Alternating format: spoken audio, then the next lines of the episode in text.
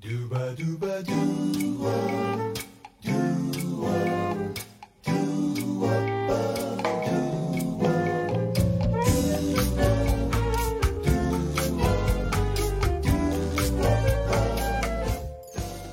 ，Hello，大家好，欢迎来到了不起的我们。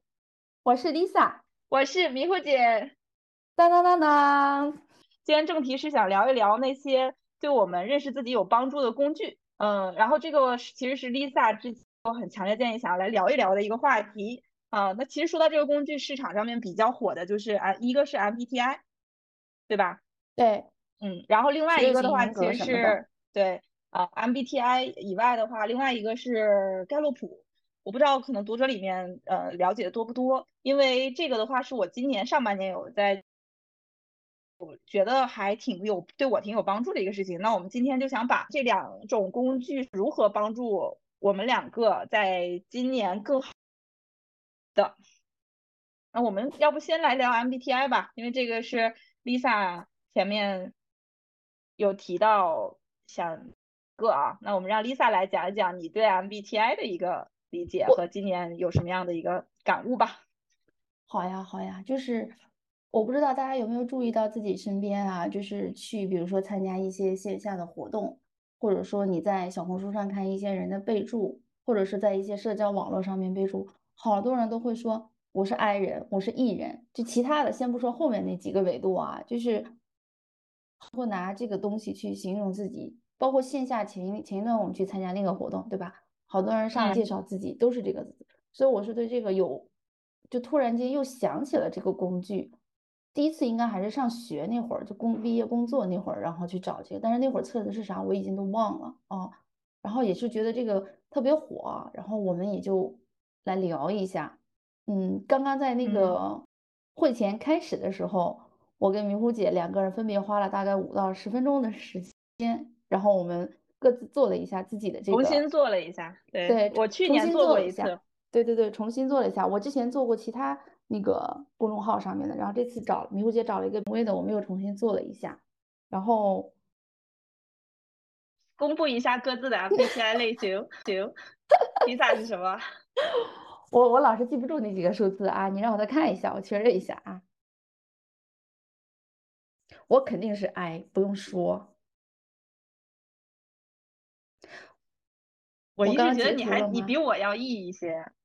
我是肯定是 I。我是 I S F G J J，你后面有后缀吗？比如说 A 和 T 这种 T 啊，你哇塞，我都说咱们两个的类型是一样的吗？一模一样吗？我是 I S 对 I S F J 杠 T，对，我所以我我问你后边那个嘛，因为 A 和 T 会也会有点不一样，有点反光，你看不到是吧？没想到。但是我之前之前说实话，嗯，我我知道我们两个肯定有一些类似的地方，就单从性格上，不然也不会说那这么多年一直有很多共同的话题去聊嘛。但是完全 M B 我没有问过你的 M B T I，我之前也是我也没问过这个数字，对，但我没想到我们会一模一样。哎，你还别说，刚刚我在做一些问题的时候，我就会想到迷糊姐的答案是什么，一定会有跟我不一样的哦。比如呢？比如说，等会儿啊。嗯，比如应该是有一个说啊，你会更，比如说在一个场合、社交场合下面，你更更容易跟新认识的人交谈。我我是反对，就是百分之一百反对的那种人。我也是啊，你为什么你会觉得我 我会更容易和新认识？就是你有好奇心啊，你好奇心比我重，或者说对这种，嗯，怎么讲，就是更愿意去跟。就你展现出来东西比人更比比我更好一点，嗯，不是，我我我觉得这个东西，呃，说实话，就是为什么会重新测测一次？因为我觉得这个东西其实没有那么绝对。首先，它其实时间会变，另外一然后另外一个会变，就是大家在同一个时间做很多次，可能也会有细微的差别啊。所以我就很好奇，说我现在有没有变，然后以及我在做题的时候是不是更认真一点，会更准确。因为你说和人去交谈这一点，我觉得有相对的，可能我算 I 里面，就是我有的时候会去为了达到一些就目的去做 E，为为 I 做 E，就是大家都是 I 的时候，对我就会我就会 E 一点，或者有一些纯社交场合，我知道我要把我 E 的那面展示出来，那我就会 E 一些。所以这也就涉及到说 I 和 E 的不同。我提前还找了一下那个那个那个解读啊，嗯，他是这么说的，就是反正我们的解读其实都来源一些小红书，不是觉得特别权威啊，大家就做个参考就行了。他说 I 和 E 的区别是外 E 是外向型，自于与他人交往，然后 I 是内向型，能量来源于独处，所以我的能量是来自于独处的，我很喜欢独处，我在独处的时候非常放松。啊，充满电了之后，我才会去出去社交，但这不代表我在社交场合不能和别人去打交道，呃，但前提是我的能量要充足，或者说我需要刻意调动这种能量。那如果我现在很累了，或者说今天这个场合就是纯一些工作上我觉得很没有意义的寒暄，我就不会去做。呃，但如果这个东西是我的责任，比如说这个呃这这个活动是我公司办的，我是个主办方。然后或者说有一些人是需要我去服务好，我要确保他们不会落单，那我就会刻意去找这样的人，然后去现场活跃起来，因为我会把它当成我的责任，即便我做起来会很累。嗯嗯嗯，了解。所以它其实是讲你获取能量的一个方式嘛，对吧？就是内向型是，就它并不代表说你展现出来说你是内向还是外向，更重要是你自己获取能量的一个途径。对对对，而且这个其实。他嗯，怎么讲？就有的人可能不喜欢 MBTI，就会说，因为它是一个二分法嘛，就是你不是 I 就是 E，不是 F 就是 T，呃呃，就是很容易把人归为这么几类，就十六型人格嘛，一共就是这么多人，全国十几亿的人口也就十六个类型。然后，但是实际上它其实每一个是有度的划分的，比如说你在 I 里面，可能你是百分之。七十的 I 和百分之九十的 I，九十的 I 也会不一样。那可能我理解百分之七十 I 就比较容易调动起 E 的那部分，百分之九十可能就比较难。对对，类似这样吧。我还挺挨的，我的幅度好像是，那我正好跟你相反，我的还是挺匀的，四十二五十八。哦，那那我我因为对啊，我觉得你比我 E 啊，就呃，我是怎么感觉这个？就是听你跟我聊，你在身边，你的朋友会比我多，因为我就。很需要有，就是只有很亲密的朋友和普通关系，就我没有说那么不同等级的朋友。对，刚刚你说那个能量那一段，我觉得确实是，我觉得我是一直在照耀朋友。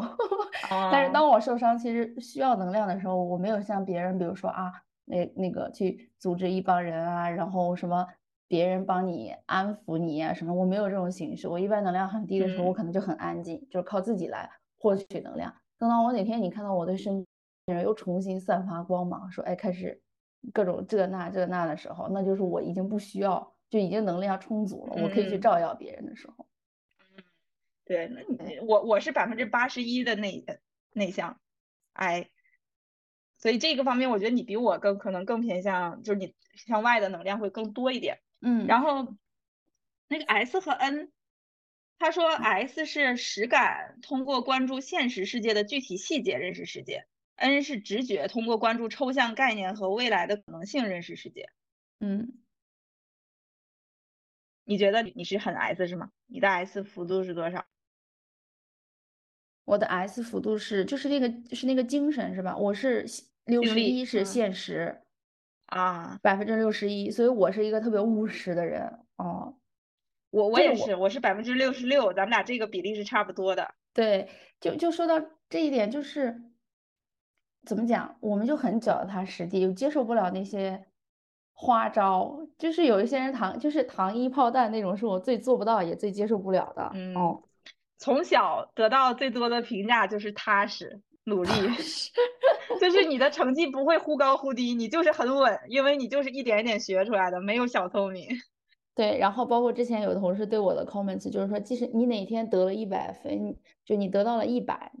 你一定是付出了百分之一百二，甚至超过一百二的努力，你才才得到了百分之八一百。但是有一些人可能是付出六十到七十，然后就可以得一百。你一定不是那一类的人。哦，嗯，就不会讨巧嘛。然后对应的就是可能在职场里面容易变成老黄牛，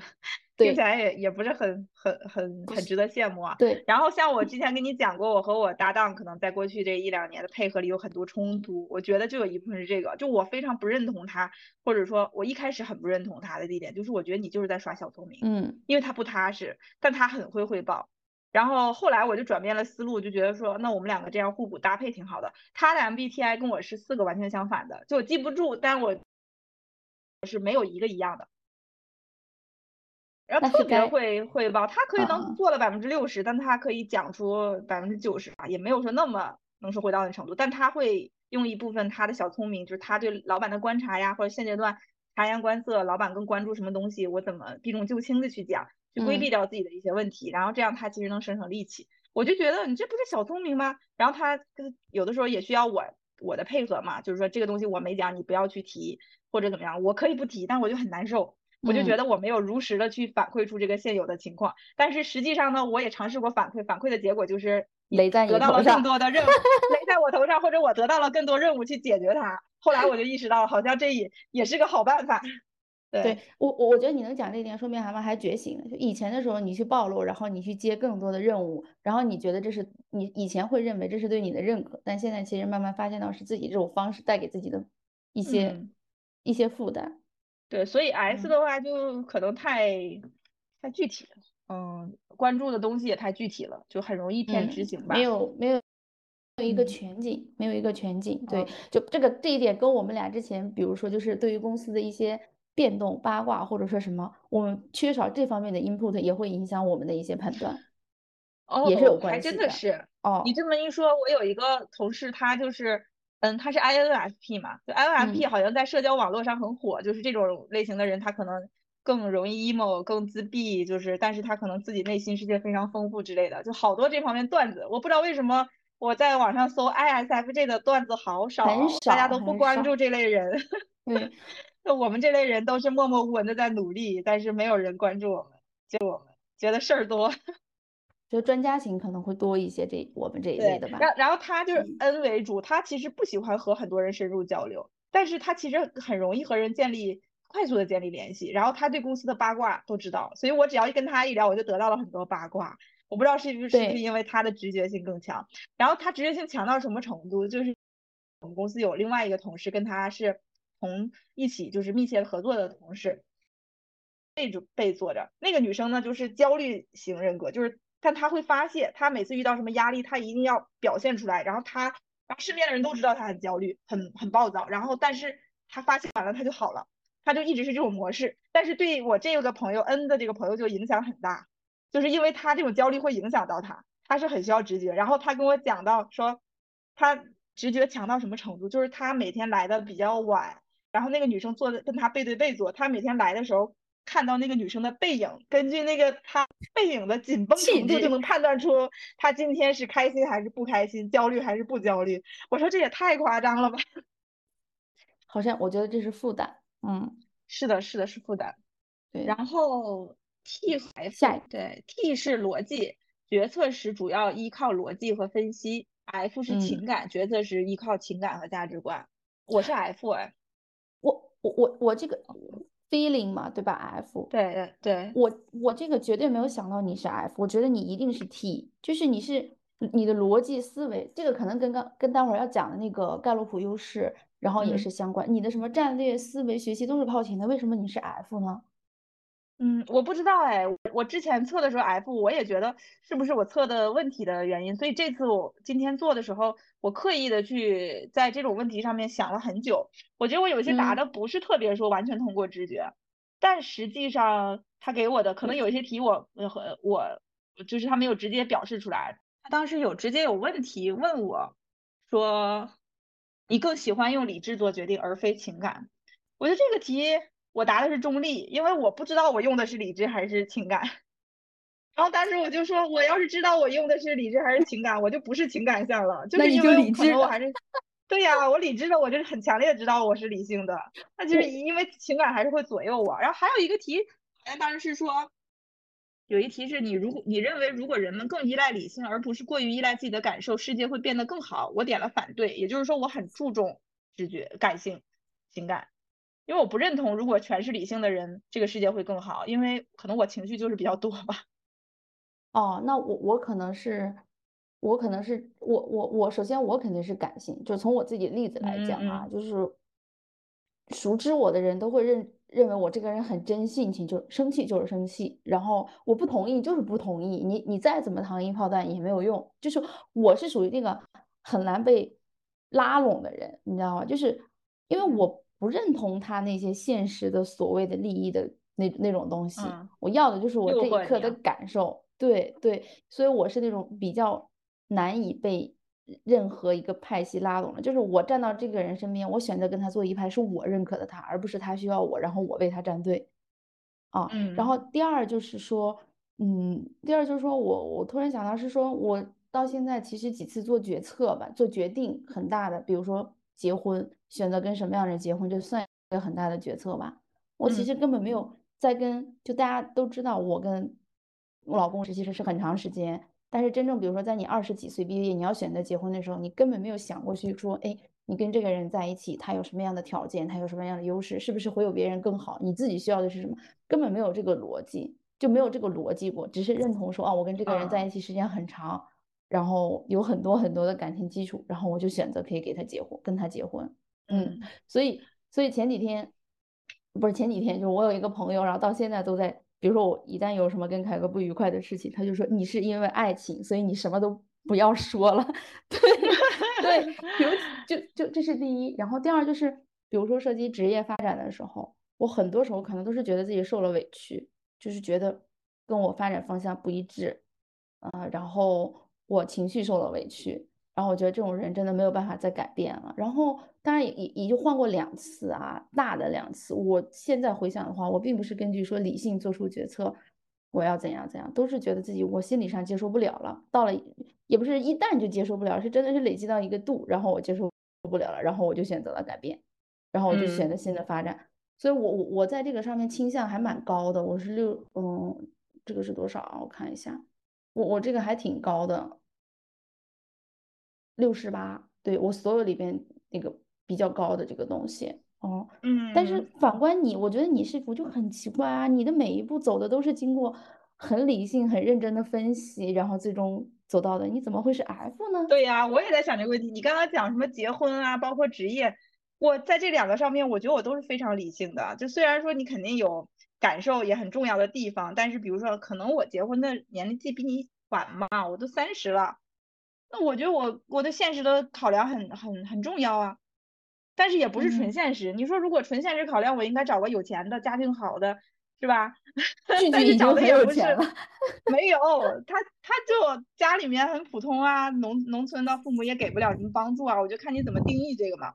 那我那那你要这么讲，我也是看上他这个人嘛，只是说我看上他个人，我会看他的情绪、他的个人规划、他的工作能力。我也不是纯感情，说我就是爱他，我就要跟他在在一起，我什么都不管，哪怕是个火坑我也跳，这种也没有这么极端。然后工作，你看我其实这么多年每一份工作我都是要找人去分析呀，然后后来自己去规划呀，每一步。我到现在的公司，其实两年前去的时候，我就已经想好了，我后面要结婚生孩子，我现在就要去一家呃压力小、稳定的大公司，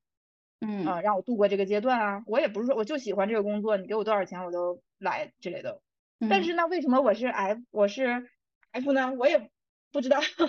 我觉得可能是不是这个体现在我的内耗上面，也有可能。可能有些题里面会问，就是我会想很多，然后他当时有问题什么？你觉得如果是就是你不喜欢，你觉得思考一些哲学问题没有意义？我写我这肯定是反对的。我觉得人活着还是挺需要这种哦思考之类的，可能是这种题对变相的那个变相的也反馈出你对。呃，感受的一个依赖程度吧。然后我自己觉得，我就我虽然我做很多决定的时候很理性，但是这个理性的前面我都要经历很长时间的一个内耗，自己的思考，我才能够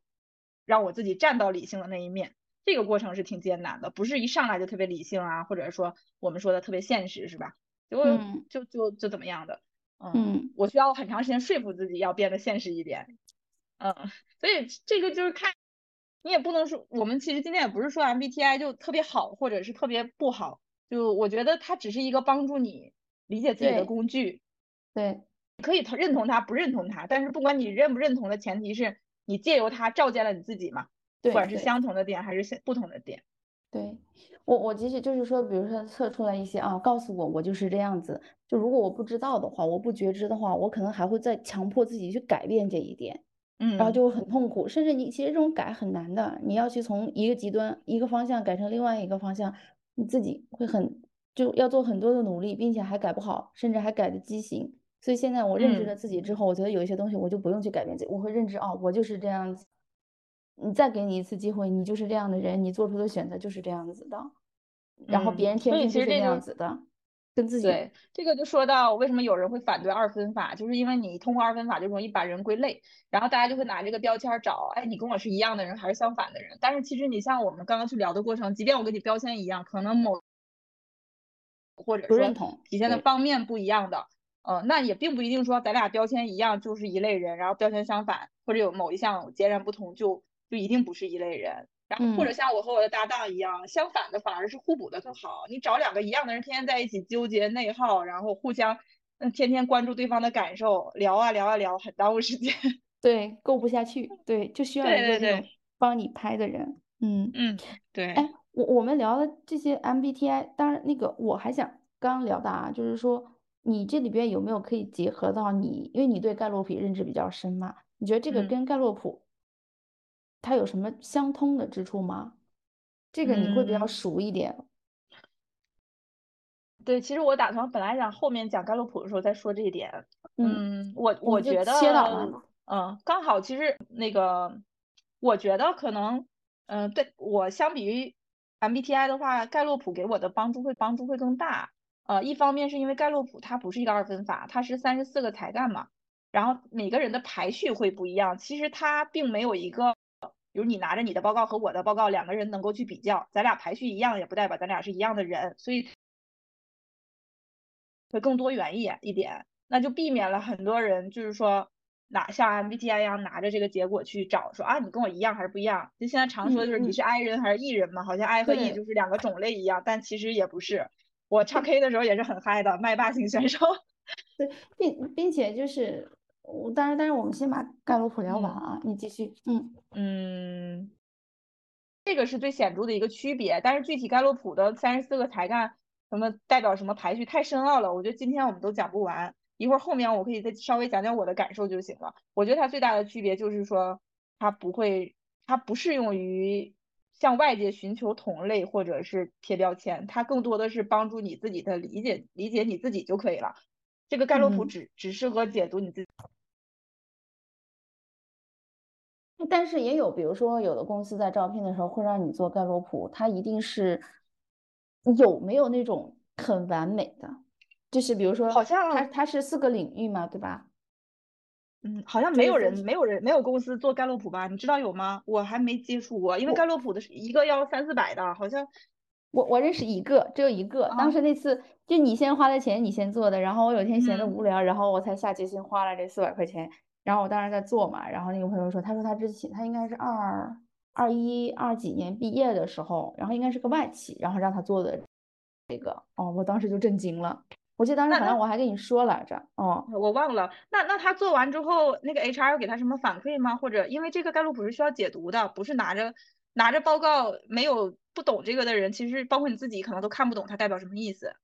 嗯，所以我在想，他是不是比如说他这个岗位，然后啊，你比如说有一些岗位是要什么战略或者影响这种比较强一点的，哎，他就比出来之后，OK 看，然后前几名，然后选有没有这种可能。那那就也有可能，但是我觉得这有点简单粗暴了，因为说实话，不是说它排名高就一定好。后面我们可以讲，我们先把那个最后一个 MBTI 最后一个 J 和 P 讲完。哦，我们还有一个数字呢，我都忘了。我说怪不得我着急往这上面切。嗯，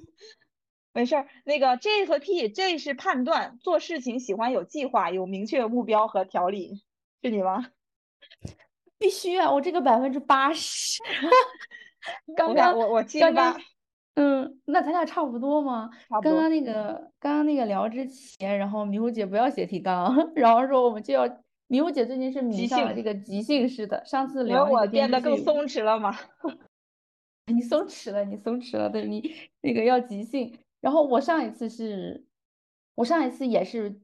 配合迷糊姐这个即兴，然后我坚持到最后一天，因为我实在是没有看过那个电视剧，我坚持到倒数第一天，我坚持不了了，然后我还是去看了一下那个电视剧。但是就是在我整个录的时候，我坚持不把我这边准备的内容告诉你，让你就我给我即兴反应，沉浸在一种。对我沉浸在一种巨大的不安全感里，我不知道要干什么，不知道会发生什么，就是我可能会去规避、避免这种感觉。包括刚刚讲即兴，然后我我我我我觉得还是还是还是要稍微列列一下，就是大概不会跑偏那种。我我知道为什么这个区别了，就是我可能这个即兴是我在，呃，我心里是有一个谱的，是你不知道，所以你很慌。但因为其实我我我有我有数，所以我没有很慌。但是反过来，如果我哪天跟你说即兴，你应该也还 OK 吧？现在我觉得还 OK，但是到到时候可能就不一样了。到时候我们再看吧。嗯，对。但是恰恰是恰恰是因为你了解你自己是这样的，其实应该刻意的去锻炼一点即兴的这这个方向。嗯，就是我还有一个特点，比如说那个公司里边要组织，像尤尤其之前我们去 hold 那个大的项目的时候，我一定会严格按照 PMP 的那个。那个那个，比如说我要找到我的干系人，然后进度，然后要管控管控风险，我一定会是去做万全十足的准备。就是就是就像你讲的，可能我做了这些准备，然后你可以看到啊，他怎么那么自信，对吧？然后不管是呃，就是主持这个会也好，然后嗯，需要找对应的领域也好，怎么那么就是感觉好多人都说你怎么那么手起刀落，就感觉是说好熟悉，就很熟知，认为我很专业，但其实我背后做了。无比无比多的工作哦，是这样。我觉得你应该向我学习，就是明年也通过一些行为让自己刻意变刻意变松弛一点，因为这太多了的时候，其实自己挺累的。然后像比如说我，我觉得我是因为来这边工作和我那个搭档的磨合，让我变得松弛了很多。因为他他没有计划，然后你你老想有计划，你就老去问他或者配合他或者帮他定计划，你会很累。后来我就尝试着去随着他的节奏走。然后，嗯，加上可能在这边我的重心有变化嘛，就是到个人还有家庭上面。去年我有在说嘛，我努力，去年是我努力变松弛的一年。我觉得今年就是我更加了解自己的一年，就那种感觉。然后，嗯，其实状态好一点点。然后我前两周因为工作上面可能老板最近要求比较高，我就又重拾了我做那个 to do list 的习惯。就我每周可能每每周，然后每天早上我会复盘一下我这周要做什么，然后第一天做完，第二天我还剩多少事情，然后不停的去更新我这个 list。以前我上学的时候也会经常写，就我特别沉迷于写的那个过程啊，然后再划掉的那个成就感。但是我这样做了两周之后，我最近觉得非常累，就它确实很高效，但是呢，高效的结果就是呃老板满意，然后你很累。嗯，后面我所以我就觉得，如果不是要求特别高，我压力特别大的时候，我真的没有必要给自己拿个小鞭子在后边 推着自己走。可能这个也跟你的工作节奏有关系，因为你的大部分时间是工作是不允许你停下的嘛，你需要有个鞭子能让你自己产出更快更多。对，呃，但是生活中可以有一些，呃，要要，我觉得能做到松弛有度是很很重要的。不行，你比如今天我们约的四点，对吧？然后我的。我不用定闹铃，我三点准时，就是你看我三点才睡。我以前告诉自己能睡一个小时，我不到四点我就能醒，真的就是我的身体已经配合我的这种节奏。我很少有那种说，我从来理解不了是那种啊，我睡过了，然后我没有没有怎么样，我从来就理解不了这种行为。你不知道，你这这么大人，你不知道自己该干什么的吗？就前一段我们公司应该都是要求九点到岗，我我我无论怎么样，我就是。我时间松弛，我就比如说坐公交，然后坐公共交通，然后到公司。我时间紧，我就打车去。无论如何，我九点都能到。但是发现百分之八十的人都这么不都不这么做，然后要不就是说啊，我就选择我就请假了，对，然后就不干了。然后有人就说啊，我就是睡晚，我就是起不来。你这个规则就是就是不对的。然后我就很纳闷，我说这有什么难的？这不就是就是很轻松，就是目标都要大家做到的吗？但是不是不一样。我也是，就是当时有一个题，就是说什么好像准时还是怎么着，我说这绝对是我呀，就是你一定是按计划啊，deadline 就是这个截止日期，你会不会拖延嘛？我说如果有一个 deadline，我肯定就我会打一个提前量，对，然后永远还有一题是永远有一个 plan B，对，呃，我你也是有对吧？我我。我说过一句，我跟我搭档就是说过一句话，就是因为我俩性格太不一样了，我为了让他理解我，我说了这么一句话，我说我是会给 Plan B 再做一个 Plan B 的人，嗯，就是你你你你你跟他，我跟他聊 Plan A，然后这样的呀，然后我会想，万一这个有什么变化，那我呃 Plan B 是什么？哎，万一 Plan B 也有问题，那 Plan C 是什么？我只有我要有三个 Plan 我才会放心。包括咱们俩今天录制这期节目，明天就发，我就一直想要在上周咱们俩都去上海出差的时候找个时间录，你知道吗？我就是因为是这天，万一你有什么事儿，完了今天录不成了，那咱明天就会 delay。我能感受到你的那种，你就问我说。啊，那你周四，那你周日还能录吗？你出差这么累，我就告诉你，计划好的事情就按照 计划好的发生。嗯，对，所以你看咱们俩是一个类型，但是其实啊，可能处在不同位置，担心点会不一样。就如果我答应你周日，我也会尽量做到周日，但是换位到我答应的那个人，他还是会觉得慌。他就会觉得说，那万一呢？就是你保证了也没用嘛。那我就要一个 Plan B。Plan B 的，我想的就是说，我们尽量往前，这样如果来不及的话，我们还有时间去推迟嘛。嗯，所以我就在花式诱惑你来来我酒店录节目。我哎，我真的有想，如果我去了，我们就在那个外滩大网红 W 酒店录一期，这真的又是挺好的一次。但是哎呀，我们上次三周太累了。对，我知道知道。所以呃，这个是 J，然后 P 是知觉嘛，做事情喜欢见机行事，灵活开放。我没感觉过这种，然后但是是我，对，然后但是我这两天因为在因为准备这期节目的时候，我在小红书就会搜，他会给我推一些，然后我看到特别逗的两个事情，一个就是这个 JT 他现在小红书有一个段子或者说一个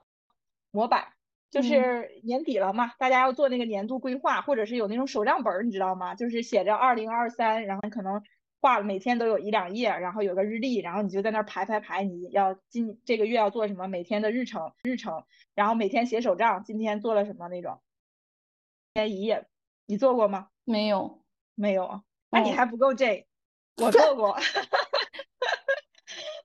就是我我买过，然后他那个那个小红书上这个。叫给屁人一点小震撼，就是一堆这人，然后翻那个翻那个本子，就密密麻麻的写满，写一年，就每天都在写这个东西，因为他很喜欢有计划嘛，有明确的目标和条理，他就在那写。然后呢，还有一个对应的词条叫给 P 呃给这人一点小震撼，就是 P 人就是给他拿一个本子，然后一打开一翻开全是白的，就一年都没有写，就是可能开头写了一两页，后面就全是空白，这一年就过去了。我有很多这种本子。我之前花过一百块买了一个本子，就日本的那种，因为手账可能是最早是从日本那边起的吧，国内还没有的时候，一个本子一百块，我就写了几页就全空白了，因为没有毅力坚持，也没有办法画那么好看。所以这个角度讲，我好像比较屁哦。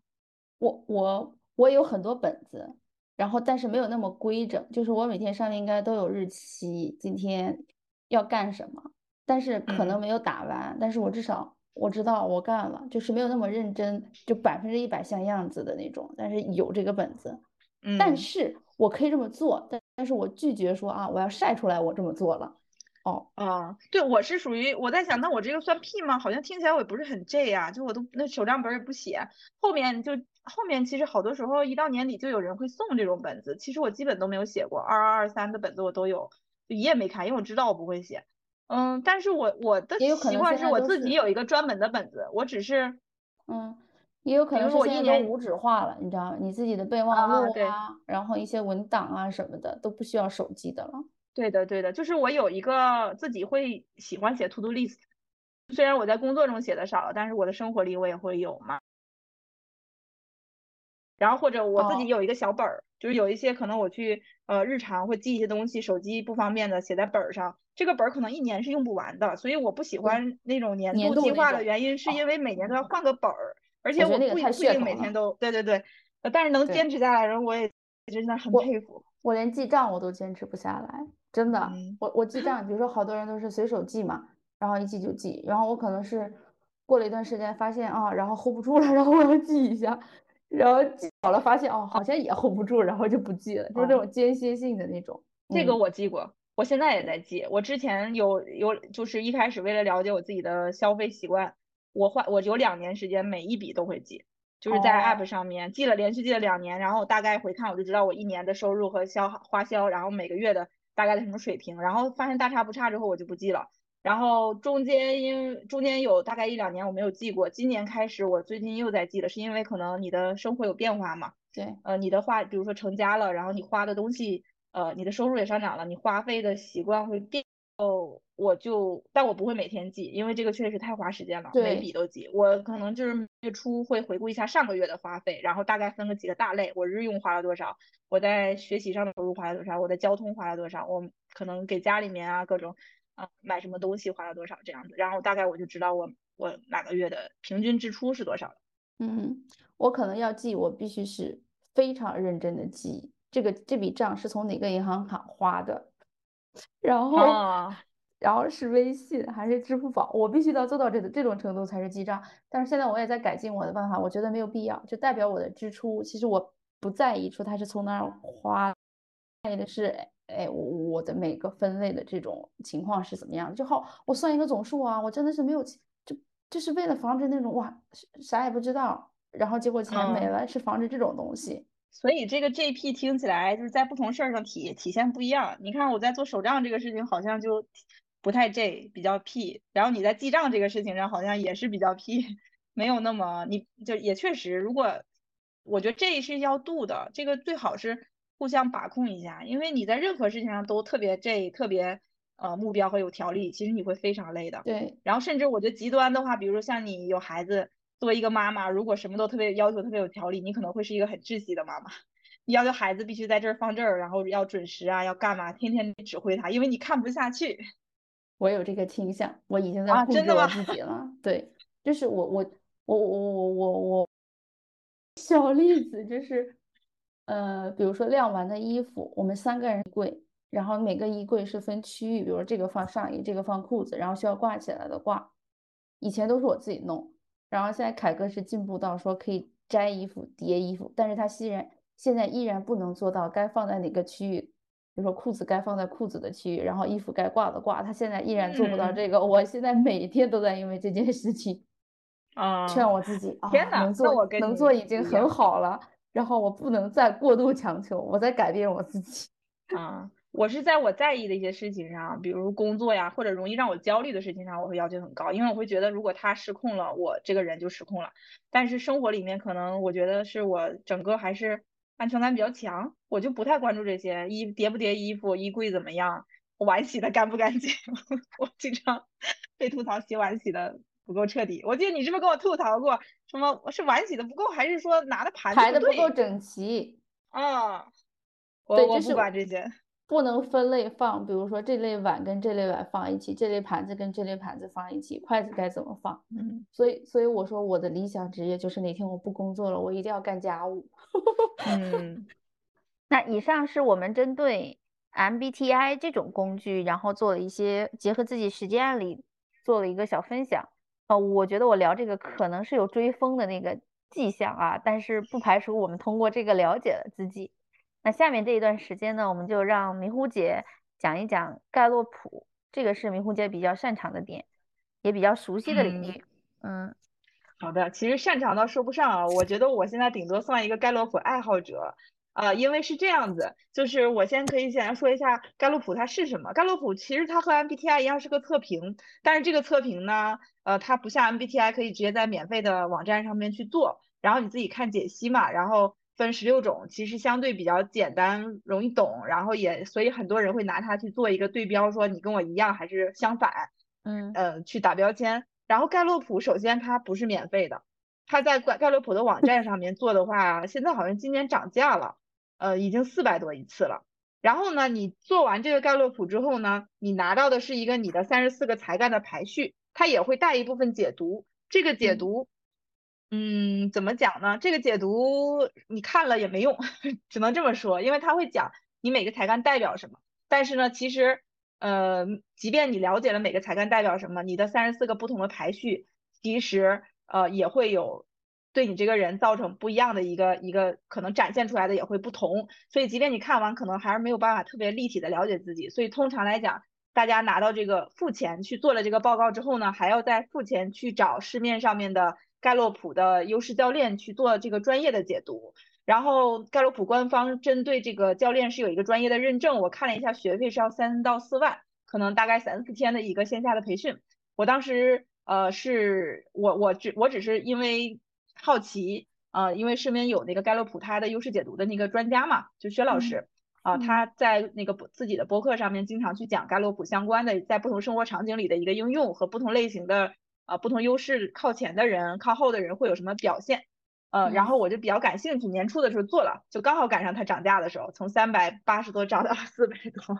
我我应该是涨完价，对我应该是涨完价做的，应该是四百多。是咱们俩前后脚做的。然后做完之后，呃，我后来又去上了他的那个一个在线的优势共修课，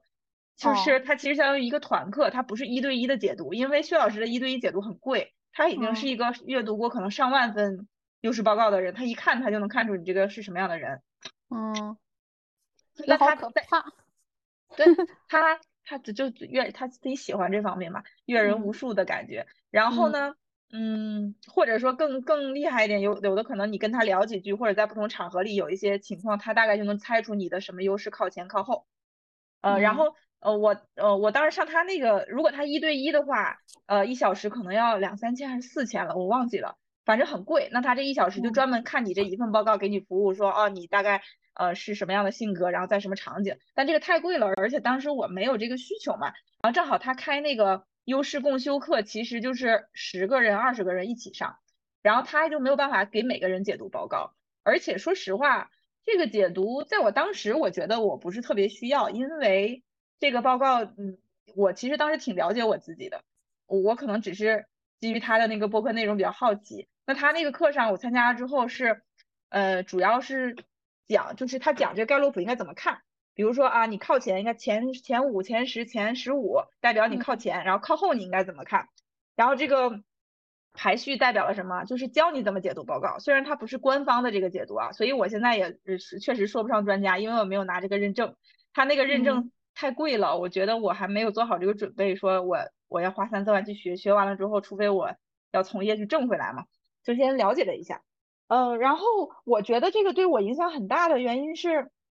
我看完这个之后更自洽了。然后我是今年四月份学的，大概一个月吧，就每周末会上呃一两个小时的课，然后加上跟大家交流，然后通过他给我讲的一些方法，我自己学会了解读我的报告。就我可能解读别人的还不行，但是我大概懂我自己的，嗯，然后在这个解读过程中，我就意识到了我我原来就是这样的人。因为下半年。的很多活动上面，慢慢的就在回想我是年初对自己这个盖洛普报告的解读，我越来越觉得就是这个不是觉得这个解读准，而是我越来越理解我自己了。比如说他那个报告里，我的排名第一的是和谐，那我前面也说了嘛，就是和谐对我很重要，它的表现就是，嗯，你希望大家都开心。然后我要跟你聊一个事情，如果我觉得你没有发自内心的认同我，我就会很难受。即便你妥，即便你妥协了，比如我就觉坚持这样子，然后你妥协了，我还是会觉得，哎呀，好像这个大家搞得很不愉快。我就希望大家所有人都能够劲儿往一处使，自发的有唯一一个想法，但这是不可能的。所以和谐靠前的人就会很容易受到困扰啊。然后我排名第二的是思维，就是如果你不看这个解读，其实我我讲了什么，你可能。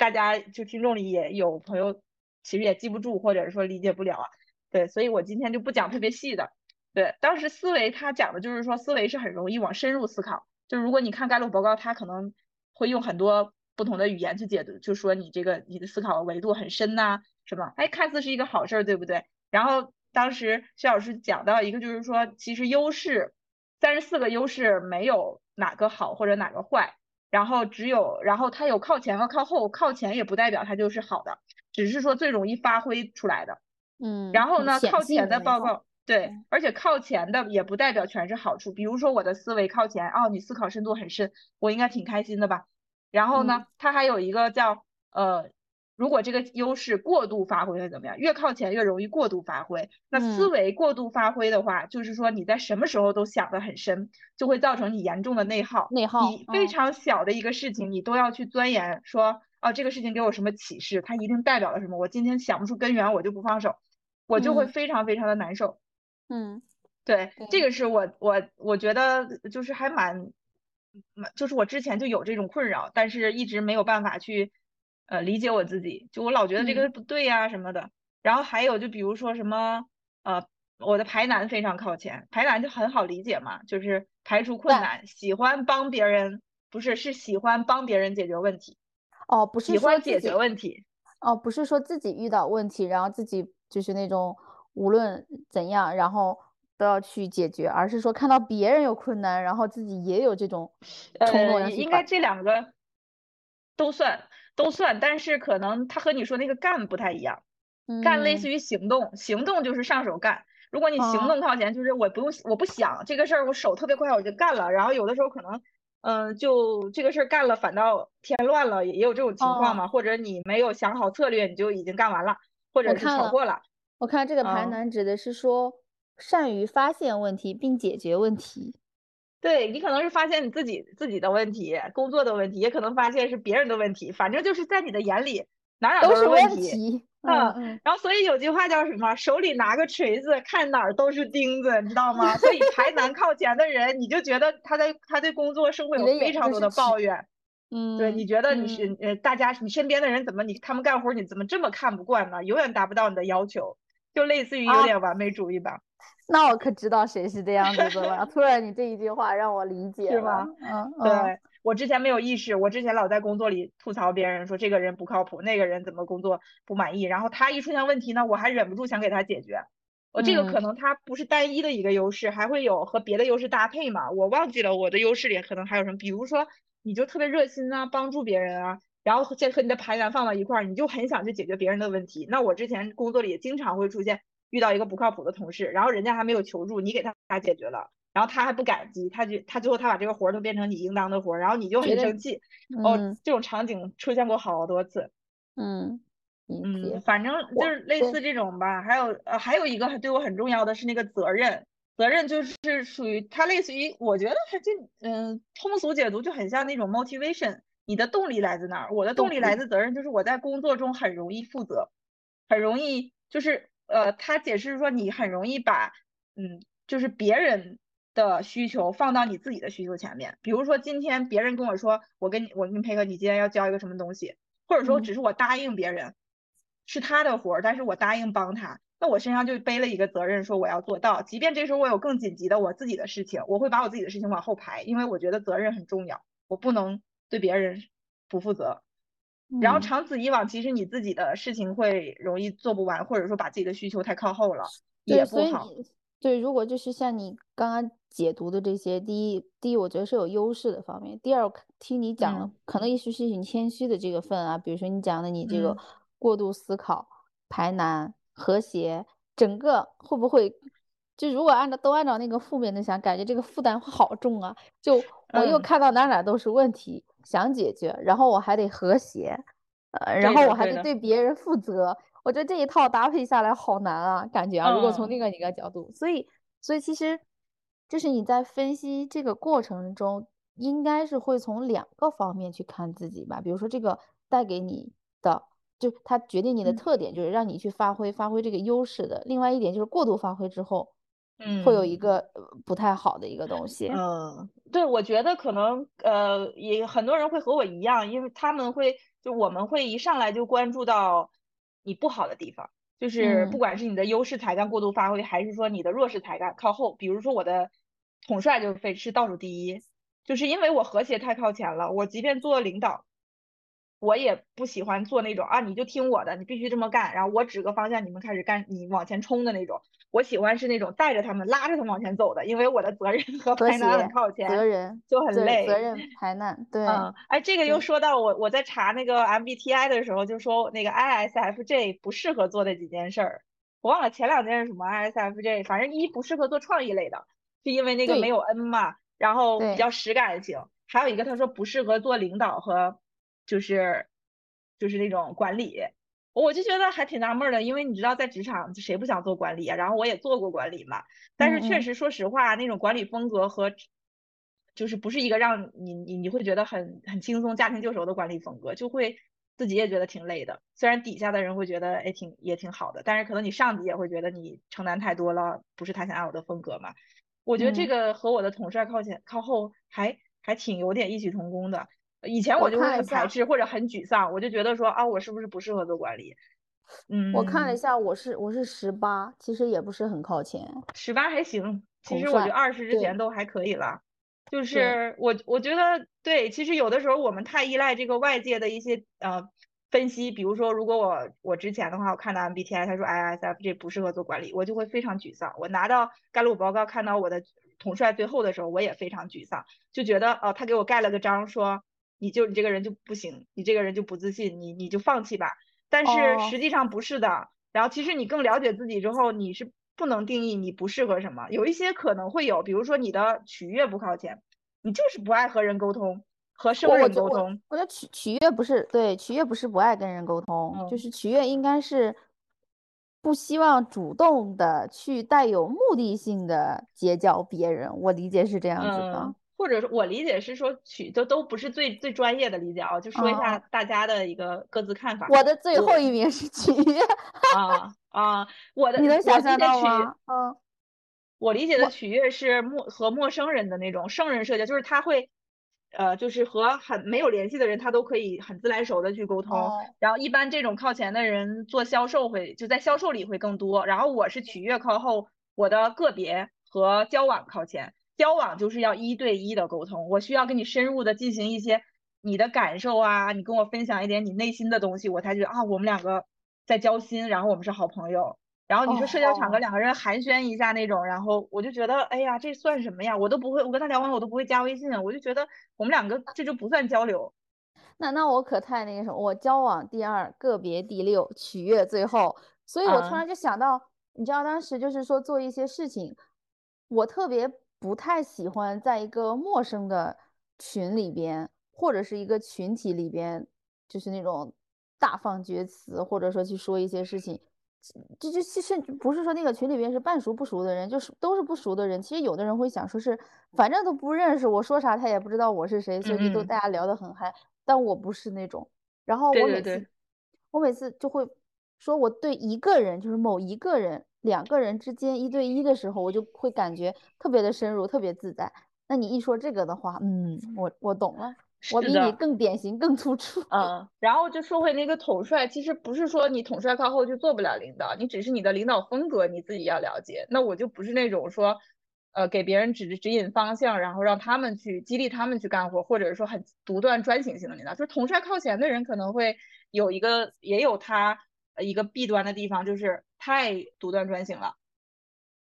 那你会是那种就是带着大家一起走的那一种吧？就是对，或者我就会问他，比如说，对，嗯如果你统帅靠前的人，说啊，你就得这么干，然后其实可能会让人觉得特别 bossy，呃，底下的人也会觉得很很不高兴吧。然后，但是他好的地方，可能他会有一个大的愿景，天天给你画饼嘛，然后你可能也觉得很有信心。但我的话就是属于啊，你要是不想这么干，我可能会很快的发现你的，嗯，你你你的那种情绪，然后我会先来问你，为什么不，你嗯为什么不喜欢干？然后我怎么去解决你的顾虑？我会站到他的角度去考虑。只是方嗯式不一样，所以其实现在我在更了解自己之后，我就不太容易被外界的评价去干扰我。比如说我在看到 MBTI 说 ISFJ 不适合做管理，我就嗯知道，呃，我这不是对我的否定，只是说嗯他只我只是不符合传统的那种管理风格而已。还有一个特别有意思的事情，就是我我下半年在参加一些活动的时候就，呃，在这个活动过程中观察我自己的行为，我就更加理解了我的盖洛普。比如说我前面说我的交往很靠前，当然那个活动上面可能有三四十人那种，我们可能每个月都会有一次线下的交流。其实但其实很多人我都没有去呃交流过，所以也甚至没有加过微信嘛。我只有在可能有那么十几个人，在每一期有一两个。然后你跟他可能因为一些契机交流了，然后你了解他的职业啊，他未来想要做什么，然后我们可能有什么地方可以互相鼓励或者互相去做一下那种支持之类的，然后我再加他的微信，所以我也就加了十十几个人吧，不到二十个人。然后在这个过程中，我就强烈的意识到了我的交往太就是大于取悦，就是我不爱一对，我不爱多人的沟通，我就爱爱一嗯对一的。然后也因为这个原因，我就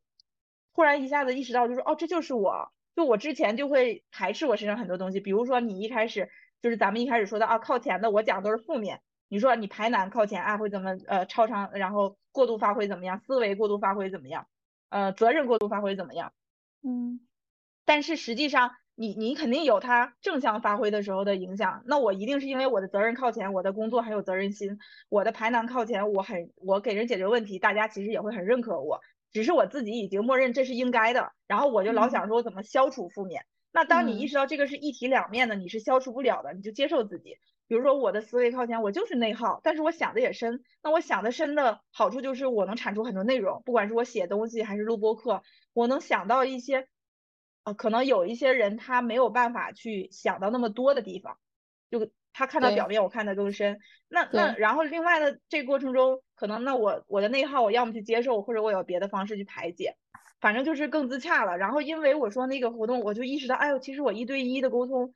对我来讲非常重要，不喜欢一对多，所以后来下半年我就去学了教练嘛。嗯，当时学教练还特别有意思。对，教练这个性质其实也工作性质其实也是一对一的一个性质，对吧？对对对，是因为对一个是性质，二是说我不太喜欢摆出那种权威去说，像比如说我之前学那个职业咨询相关的一些东西啊，包括盖洛普也是，你是一个权威，你要告诉你的那个客户或者说咨询的人。他他付费来听你讲，这个就很很专家，很 bossy 的。我就觉得，哎呀，我讲的也不一定对，我对他造成的误导怎么样？他凭什么听我的？或者我不想收着钱，还给人家造成万一误导之类的。然后教练就是说，你要去关注他，你要从他的身上挖掘东西，然后同时又是一对一的这个过程，我不会特别累。这是我后来会去学教练的原因。然后当时我们那个盖洛普班上，其实有一个女生，她已经是教练了，她是做了教练之后来学。呃，来学这个，来上这个课，然后他后面也去考了教盖洛普认证，就是把他的教练的技术和盖洛普一些就都用在他的客户上，因为他也会做一些职业转型之类的咨询嘛。呃，然后他特别逗，他是在做教练之前就找薛老师做了盖洛普的咨询，一对一的那种。然后当时，然后薛老师就跟他说，看了他的排序，就跟他说了一句说，嗯，你这个排序，你的优势是一个天生的教练。嗯，然后我当时的感受就是，就我好想让徐老师看一下我呀，你你看看我我是不是是不是一个对天生教？我那时候就很需要别人的认可，就是说哦，你你要别人给我一个权威，给我盖了一个章，我才适合做这个东西。呃，所以我我其实跟那个女生的排序有点像，但不完全一样。然后我当时就就特别有特别强烈，就需要别人认可，就自己不自信嘛。然后一直到下半年，我其实那个。前面讲了这么多心路历程之后，我我就从啊，你谁来告诉我我适不适合做，我适合做什么，变成了我自己跟自己讲，你也是天生的教练那种感觉，因为我自己已经知道了，我这个东西就适合，或者说没有百分之多少的适合，你觉得适合你就尝试嘛，你不要老觉得需要一个人来告诉你一个肯定的答案这样子，嗯，所以这个是我今年觉得还挺重要的。还有就是说，为什么我会去搞这么多？不管是播客呀，还有呃学教练呐，还是说去参加一些拓展，就关注更关注自己未来发展的东西，就是因为我的我发现，在上了那个之后，我发现我的排难和责任靠前，虽然在工作中是个很好的事情，但是让我会很累。也就是即便我把这个事情做到一百二十分，我都不会觉得开心，因为我一直是被推着走的。嗯，那我就有强烈意识到工作不会带来给我带来满足感，因为我就是被工作的这种恐惧和不满足推着走的。嗯。是，然后所以就我让我就我就想说，强烈的愿望就是说，哎呀，我希望三五年后我可以自己出来做，我可以不用给别人打工，因为我知道，只要我给别人打工，我的排难和责任，就尤其是责任，我一定是没有办法一在发挥。对，要么我改变自己，要么我就改变环境嘛。那我现在接受自己，那我就只能去改变未来的环境。嗯，哎，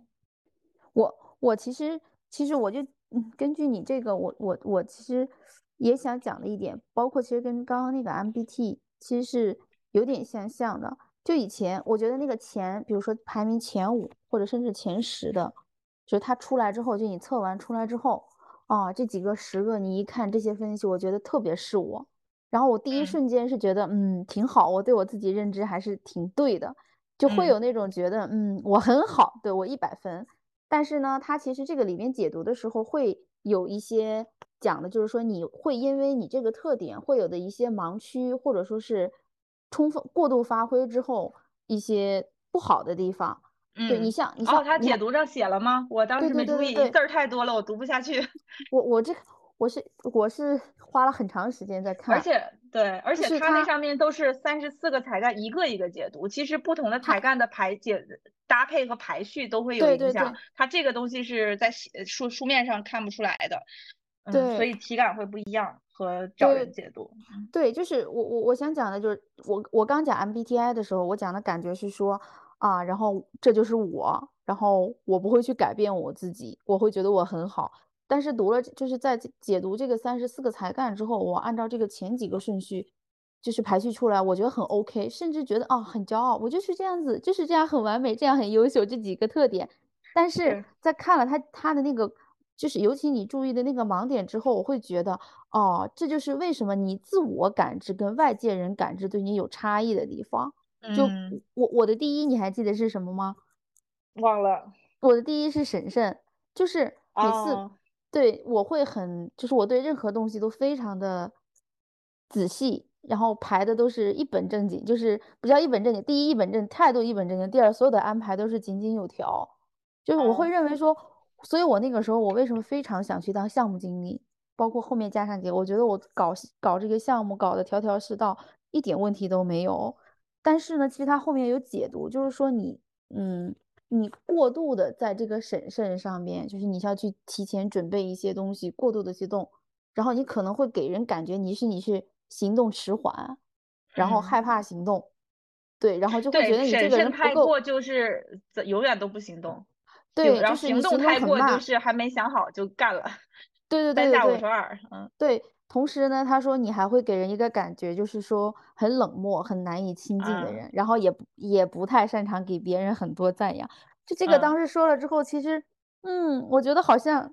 就是因为之前有些人就会对我说，其实认可你的人都会觉得这个人干事特别靠谱，然后对有一些人就会觉得这个人太可怕了，就不是可怕，就那种没有亲近感。就不像有一些人可能谈笑之间就把事情干了，我们是真的干的一板一眼。就不管是比如说你干个项目，对吧？从你组织，然后到什么会前提醒、会中呃什么会会中安排、会后纪要，然后事项落落实，我们一步一步都干得特别踏实。但是对于有一些人，你就会看见别人干得很轻松，好像这些事情也达到效果，然后一开始会觉得不公平，但是后来就是你解读了这个之后，发现哦，这挺对的。就是你做的好的同时，不是像你想象的那么好，然后可能会有负面的，难免会有负面的东西对你哦。然后瞬间我也接受了之前可能有人对你的恶意或者什么的。对，你看这个这个我们在 MBTI 里面讲 S 和 J 的时候其实一样，S 和 N，嗯，一个是务实的，一个是呃就是一个是关注现在的，一个是关注呃呃未来的，嗯。对对，所以就是 S，我们作为 S 人，就在面对一些 N 人的时候，也会感觉怎么啊，这个事情他做的就这么这样，我要这么累，然后就很不公平，偷懒，其实是一一体两面的。然后它反映在盖洛普上，其实是只是不同的折射，然后而且它折射的面会更多，因为它三十四个嘛，不是只有四个对这样对立的。嗯，然后我就觉得，嗯嗯，盖洛普这个一方面和 MBTI 的不同就是。它没有办法把人简单分成十六类，即便你的排序是呃就是相似的，其实你们俩会不一样。然后而且它不能人和人之间不能做比较，比如说你的排名第一和我的排名第十，不代表我的十就不如你的一。对，你只是别的才别的才干更容易被被在审慎之前被调用，而不是说啊你的审慎就一定比我强。对对对。所以人和人之间就很很少会拿着盖洛普报告去对比。然后那天有一天我上课，然后中午吃饭的时候跟两个同学一块吃饭，特别逗。然后大家聊着聊着聊到自己的经历，然后突然有一个人问说：“你们做过 MBTI 没有？”然后说：“哦，做过。”然后就说了一下大家 MBTI。然后我旁边那个女生，她跟我她是 ESFJ，哦，跟我只是 I 和 E 的区别。然后我们俩做的事儿就非常像，录播课。做小红书，然后自己搞什么东西，但他就是很艺人的风格在做，因为他一听到我做播客，他就先说的就是太好了，我们俩可以一起串个台，包括他找很多嘉宾，我都说你这是怎么找的？那他就觉得这个很容易啊。然后就是你会发现你有相似的地方，有不同的地方。然后另外那个女生她就也很逗，就是她的 MBTI 跟我不太一样，但是她的盖洛普跟我很像。然后他就说啊，我在工作里面很很消耗我，让我很痛苦。为什么？他说因为我排难太靠前了，然后我就特别能 get 到他，所以就是我觉得这个报告让你让人更包容，就是两个你就做很多事情，其实不光是理解你自己，也能够更包容别人。对，我记得我刚想问的，你就是你也讲到说，其实比如说才干是一个一个的，然后 MBTI 也是两两个，就是只有两个方向的嘛，只有对吧？然后我刚想问你，其实现在。针对这两种方法，是不是真的哪一种就有优势，哪一种就是就是也不是叫优势，就是不是有优劣之分？我记得当时我的那个呃才干测试盖洛普那个出来的时候，它不是分四大块嘛？我其中两块非常的密集，就执行和关系建立，然后影响力和战略思维其实相当于是空白，就都是比较靠后的。嗯嗯。然后你的可能是相对四个维度，然后都比较均衡一点。没有没有，我的战略是很靠后的，我的哦那就战略哎不对不对，我的影响力影响力靠后。对，所以其实我当时会觉得说，是不是我就是一个劣势，或者说就是不够好哦？包括刚刚说 MBTI 对吧？好像天生一觉得一说是个 E 人哦，OK，然后就是一个很好的 I 人，就是一个很。相对劣劣势一点的，嗯，其实我觉得更多的，我一直坚持的就是说，这个东西用来发现自己可以，然后可以用来理解他人，但是不要去定义，不要去，然后也不要定义自己，然后没有说好不好，因为其实 MBTI 我的实感到这方面不强吧，因为我我当时对他关注也不多，我就是看了一眼我自己的结果就得了，嗯。我我知道有 INFP 什么的，他们也很苦恼，就是 INFP 不适合上班嘛，因为他就是太依靠感觉，太内向，然后太容易被别人的情绪扰动之类的。嗯嗯。那他们可能就会觉得说，我是不是就是一个弱势之类的？可能我作为 ISFJ 还没有这种这么大的感觉。啊，但是盖洛普的时候，我当时有，因为我统帅靠后嘛，统帅其实应该是在影响力里的。呃，我的执行和关系建立都非常靠前。嗯呃，然后我的战略和影响力都非常靠后，然后尤其是影响力是基本是前边是二十个都没有的，然后我就很很很沮丧。但是其实我们那个课上老师就讲到的一点就是说，他这也是一个非常积极的角度。以前我们就觉得啊，这个东西给我判了个死刑，或者说我就是啊不如别人，我不能做领统帅，我不能那什么，好像啊我的排难责任就让我做一直做一个企业里的工作里的冤大头一样。我凭什么呀？然后尤其我的和谐在第一，我就觉得，哎，这和谐这有什么用啊？还还是优势，我一点都没觉得是优势，我只感觉到他过度发挥内耗，嗯，老好人啊，一团和气啊，下不了决策是吧？但是老师就说到，其实你即便你靠后，呃，你不代表不能做什么。一，你可能有别的才干能调动起来，得帮你去补这个。比如说当时我们那个第一天课结束的时候，我其实那时候在休假，我在我在火车上，我去杭州玩儿。然后我在好那个课上听了课之后，老师布置一个作业，就是说大家这一期找一找跟你自己才干排序相似的人，你们来聊聊你们有没有什么共同的经历。然后我一结束我就开始去约，因为那群里面要加好友之类的，约时间。呃，然后就有朋就有朋友就在那个群里的同学就就很惊讶，他说你怎么这么快就开始行动了？你是不是行动很靠前？我说没有。我说我是责任靠前，就是我我当时刚学第一节课嘛，就拿来现学现卖。我说我觉得我是责任靠前，因为这个是给我布置的作业，我就觉得我要完成它，所以我的责任会驱动我的行动，即便我的行动很靠后。所以别人如果是给别人给我的事情，我行动就很强；我自己的事情，我行动就很弱。就会你会发现，不同的才干可能会导在一些情况会导致不同类似的结果，但是你们的动力会不一样。呃，那也有的时候可能是我责任靠前，那和行动靠前人看起来结果是一样的，但实际上你们俩的动机也是不一样的。然后还有的话，他有提到就是，你这个不靠前也没啥事儿，你可以找外挂。就比如说你战略靠后，战略靠后就是你想东西可能就是想不到，就只想太具体行动嘛。然后其实有的时候战略就是我怎么绕开它，或者说我怎么搭配呀一些资源运用这些东西之类的。他说你找一个战略靠前的人跟你多聊聊。然后你遇到问题的时候，你看看他是怎么做的，你观察呀。那他这个是是用的哪个才干？就找一些跟你类似的，这个呢？这个他运用的是什么？我我不知道哎，我不知道。但是他这是他的一个建议的解法，就比如说我什么嗯，那个那个叫什么呃个个别靠前是就是交往靠前的人，你取悦可能不靠前，那你就有一些场合你就是要去和陌生人社交，你就。那你就看看取悦靠前的人是干嘛的，然后还有一个是那个理念靠前，理念靠前的人就是很像那个 N，他很有创意，天马行空。然后理念靠前的人容易不靠谱，就是他点子太多了，老变，而且他的点子是不能落地的。你就找一个执行啊，就是比如说责任或者是行呃什么行，还有哪个才能靠前比较踏实的那种啊，这具体我忘了。嗯，然后然后反过来也一样嘛，你太专注，然后你太踏实，然后太直偏执行，执行力那块特别高。你找一个理念靠前的人，当你没有点子的时候，你去问问他，然后一次两次时间长，你就能够 get 到，哦，原来哦，不同的人会有有这么多不同的想法，就跟我跟我搭档说，哦，原来不同的性格的人看待这个东西的一个角度和解决方案会差这么多，然后慢慢慢慢，其实你是能学习的。所以其实盖洛普时间长了，隔一段时间做它也会变的，应该会变。对我刚刚想是不是这个也会变？嗯，这个就叫什么 growth mindset，就是用发展的眼光看待自己。嗯，对，不要老觉得自己这就这样了。所以我觉得薛老师他们那个诗人诗集，他们那个打的那个广告语叫什么来着？没有世界上没有完全相同的两片叶子，也没有完全相同的两个人。我觉得他们以后可能要再加一句，就是就是叫什么同，就是不同时刻，然后应该也是叫怎么讲？就是随着时间的发展，不同时刻应该也是。没有两个相同的自己，我觉得人不能两次踏入同一条河流嘛。对对对，大概是这个意思。对，反正其实我觉得我这么多年其实也做过挺多测评的，比如说最早最早可能到高考的这时候，上期你有讲到做那种什么职业测评，其实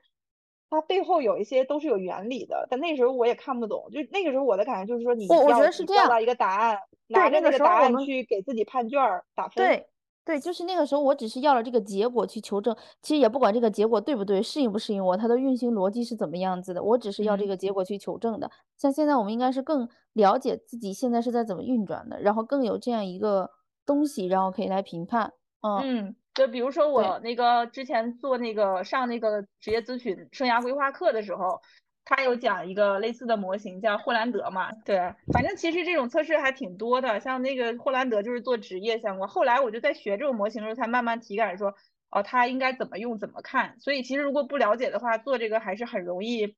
呃，就是就不要老拿着答案去参照你自己。对，嗯，然后还有什么九型啊？我知道有很多人研究这个，但我我没有特别了解。我做过测评，嗯。然后听别人解读也挺准的，但是我自己不太会用这个啊，呃，还挺多的。另外的话，我觉得对我还有一个很重要的就是发现自己的，我觉得你可能想象不到是什么，你猜？算命？不是，算命其实算命塔罗可能也算一种吧，它星座不像这个人啊，星座也没有。我是作为一个处女座，我是非常不相信星座的。那是什么？然后我觉得是瑜伽，就是我可能。呃，去年开始练瑜伽，他的那种觉察，就是因为这个是做在自我的一个认识上面嘛。我觉得他很帮我去更了解我自己的身体和感觉。就是以前我老觉得我的感觉不重要，我需要外界告诉我。老师说，哎，我一开始练的时候，你说绷脚、勾脚，然后哪里发力，我哪里疼，我都不知道。我需要老老师，你帮我看一下，我这个地方发没发力，我这个地方对不对？但实际上，你的感觉是比老师观察要准的。我就我会觉得我在练瑜伽这两年，我我我就是对自己的身体觉察更好了。然后其实你身体的觉察其实是和你的感受关联的。然后我现在比如有一些动作，老师说你这么，然后我就说老师我这儿疼那儿疼，我就会马上跟他讲，然后他就会给我及时的调整动作。我就忽然就这个过程让我意识到我的感受很重要。我以前就老觉得啊老他是权威的他。就这就跟你做报告、你做那个检测评，然后你让老师给你告诉一个答案一样。我需要一个权威的人告诉我怎么回事。但其实你如果关注自己的感受的话，你自己就能够找到很多答案了。就以前我是非常不自信的。对，那就是说之前你的动作都是在在照着老师的那个口令，然后再做，然后你就是好像说老师给你几个模板。对对，或者你就觉得老师可能他有十，类似于可能十几个答案，然后你要套一个哪个是你，其实可能哪个都不是你，你就是你自己，然后你可能是符合这一项的哪一个，符合那一项哪一个，然后呢，你拼凑出一个你，这才是真实的你自己嘛。然后那你在这个反向的跟跟老师讲说，他在给给你定制一个方案出来，而不是说你一定要去配合别人。嗯，我我理解这一点了，所以。我突然这一点让我想到，比如说每次听完什么东西，或者说是跟人沟通完，或者说一个人跟你讲完什么问有没有问题，我总是提不出来问题。我觉得就是我心里默认他们讲的都是对的，或者说是我应该也听着，对，然后就总是不会提一些问题，可能也会跟我的这个有有关系。就是你太容易全然接受别人的观点，尤其是那种姿态比你高或者看起来是专家的人，你就会很容易。怀疑自己，怀疑自己提的问题是不是不对？嗯嗯嗯嗯，或者说就你你自己就没有特别多反思，或者你觉得你的反思是不应该的，或者说不能凌驾在他的观点之上的。但实际上，嗯其实你的感受是最重要的。然后这个就也像我说，以前我就有一个老觉得应该有个标准答案，要别人告诉我。那你现在知道自己的感受，你更然后借助这些工具更了解自己之后，我比如说今年我就觉得，那我的未来其实是我定义的，不是说老师说啊你是这样的人，你就是天生的教练，你就适合做什么，你不适合做什么，而是说我定制一个，我可能不是不一定是最百分之百天生的教练，但我可能稍微呃找一个自己的赛道，我是可以是另外一种形式的教练。嗯，然后我可是你的版本，对是自己的版本。对对对对嗯对，我你是有可以自己定制一个可能的，这是我今年会觉得突然到年底的时候一下子开阔起来的原因，就我不再需要别人告诉我你应该做什么了。然后比如说，那我就不想工作，我未来怎么发展？我以前就会看别人做什么呀，然后职业规划师告诉我应该怎么样，有什么可能性啊，现在都没有，就是我可以自己创造一个，哪怕现在哦，这个人他这么做，然后我跟他可能哪些是可以相似的，哪些是不相似的，那我就去慢慢改嘛，在他这个基础上，大家大家可能就搭出一个类似于那种自己的版本。呃嗯嗯嗯，笼子就是在各种一个图腾上面不断的去画嘛，然后做出来一个新的东西。嗯，了解。所以我觉得自己的感受也很重要，借助工具呀，借助瑜伽，哦，冥想也类似。然后其实我们做教练的练习过程中也是这样，你在观察别人情绪之前，其实你先观察自己，你就会发现哦，原来很多时候是你自己没有意识到的一些情况。反正我觉得嗯还挺开心的。所以这个松弛不是说你想松弛就松弛下来了，真的是经过一系列你 自我的，就是怎么讲，自学习、探索、自洽，然后才能达到的一个状态。我之前没有意识到，我老感觉，我我我觉得松弛还，我之前觉得是我自己刻意让自己慢下来，但是可能是慢下这个过程中也用了很多外部的工具吧，比如说前面讲的我觉得是这样，慢只是慢只是表面物理的一个形式，然后真正的还是你自己内心的变化，才能有嗯才能有，就是你先有一个显性的，然后其实真正是不显性的那些东西才是最重要的原因。嗯，好吧，嗯所以今天我嗯们主要聊了就是 MBTI 的，嗯，一些基本概念和大家各自 MBTI 的一些表现和感受吧，还有在生活中的应用，然后又讲了很多盖洛普的这一年迷糊姐的学习的心得，是吧？和自我的感受。嗯，对，我们觉得我还是比较提倡大家，嗯，可以用借助一些工具去发掘自己的，去更好的认识自己，但是也不要过于依赖工具。因为我见过过于依赖工具的人，就是他，比如我跟你聊几句，我就已经给你下定义了，我觉得这样其实是嗯不好的。嗯，但嗯是只要能够理解自己，然后让自己变得更自洽，活得更轻松，或者说对自己更自信，对未来有一更笃定啊，或者是更乐观，我觉得都是好的。同意。嗯，好吧。然后大家如果有什么别的好的一些工具，或者说自己了解自己的呃自我探索上面好的体验，也可以随时在我们的评论区跟我们跟我们的读者分享留。言分享。对，嗯，希望我们的听众也能在探索自己的路上走得越来越好，然后能够嗯更好的认识自己。好的，以上就是我们这期的全部内容了。如果您对我们的话题感兴趣，欢迎在我们评论区留言，也可以添加微信加入我们的微信群，微信号米拼音迷糊姐三二一，呃，欢迎留言告诉我们你的看法。那我们今天节目就到这里，拜拜。拜拜。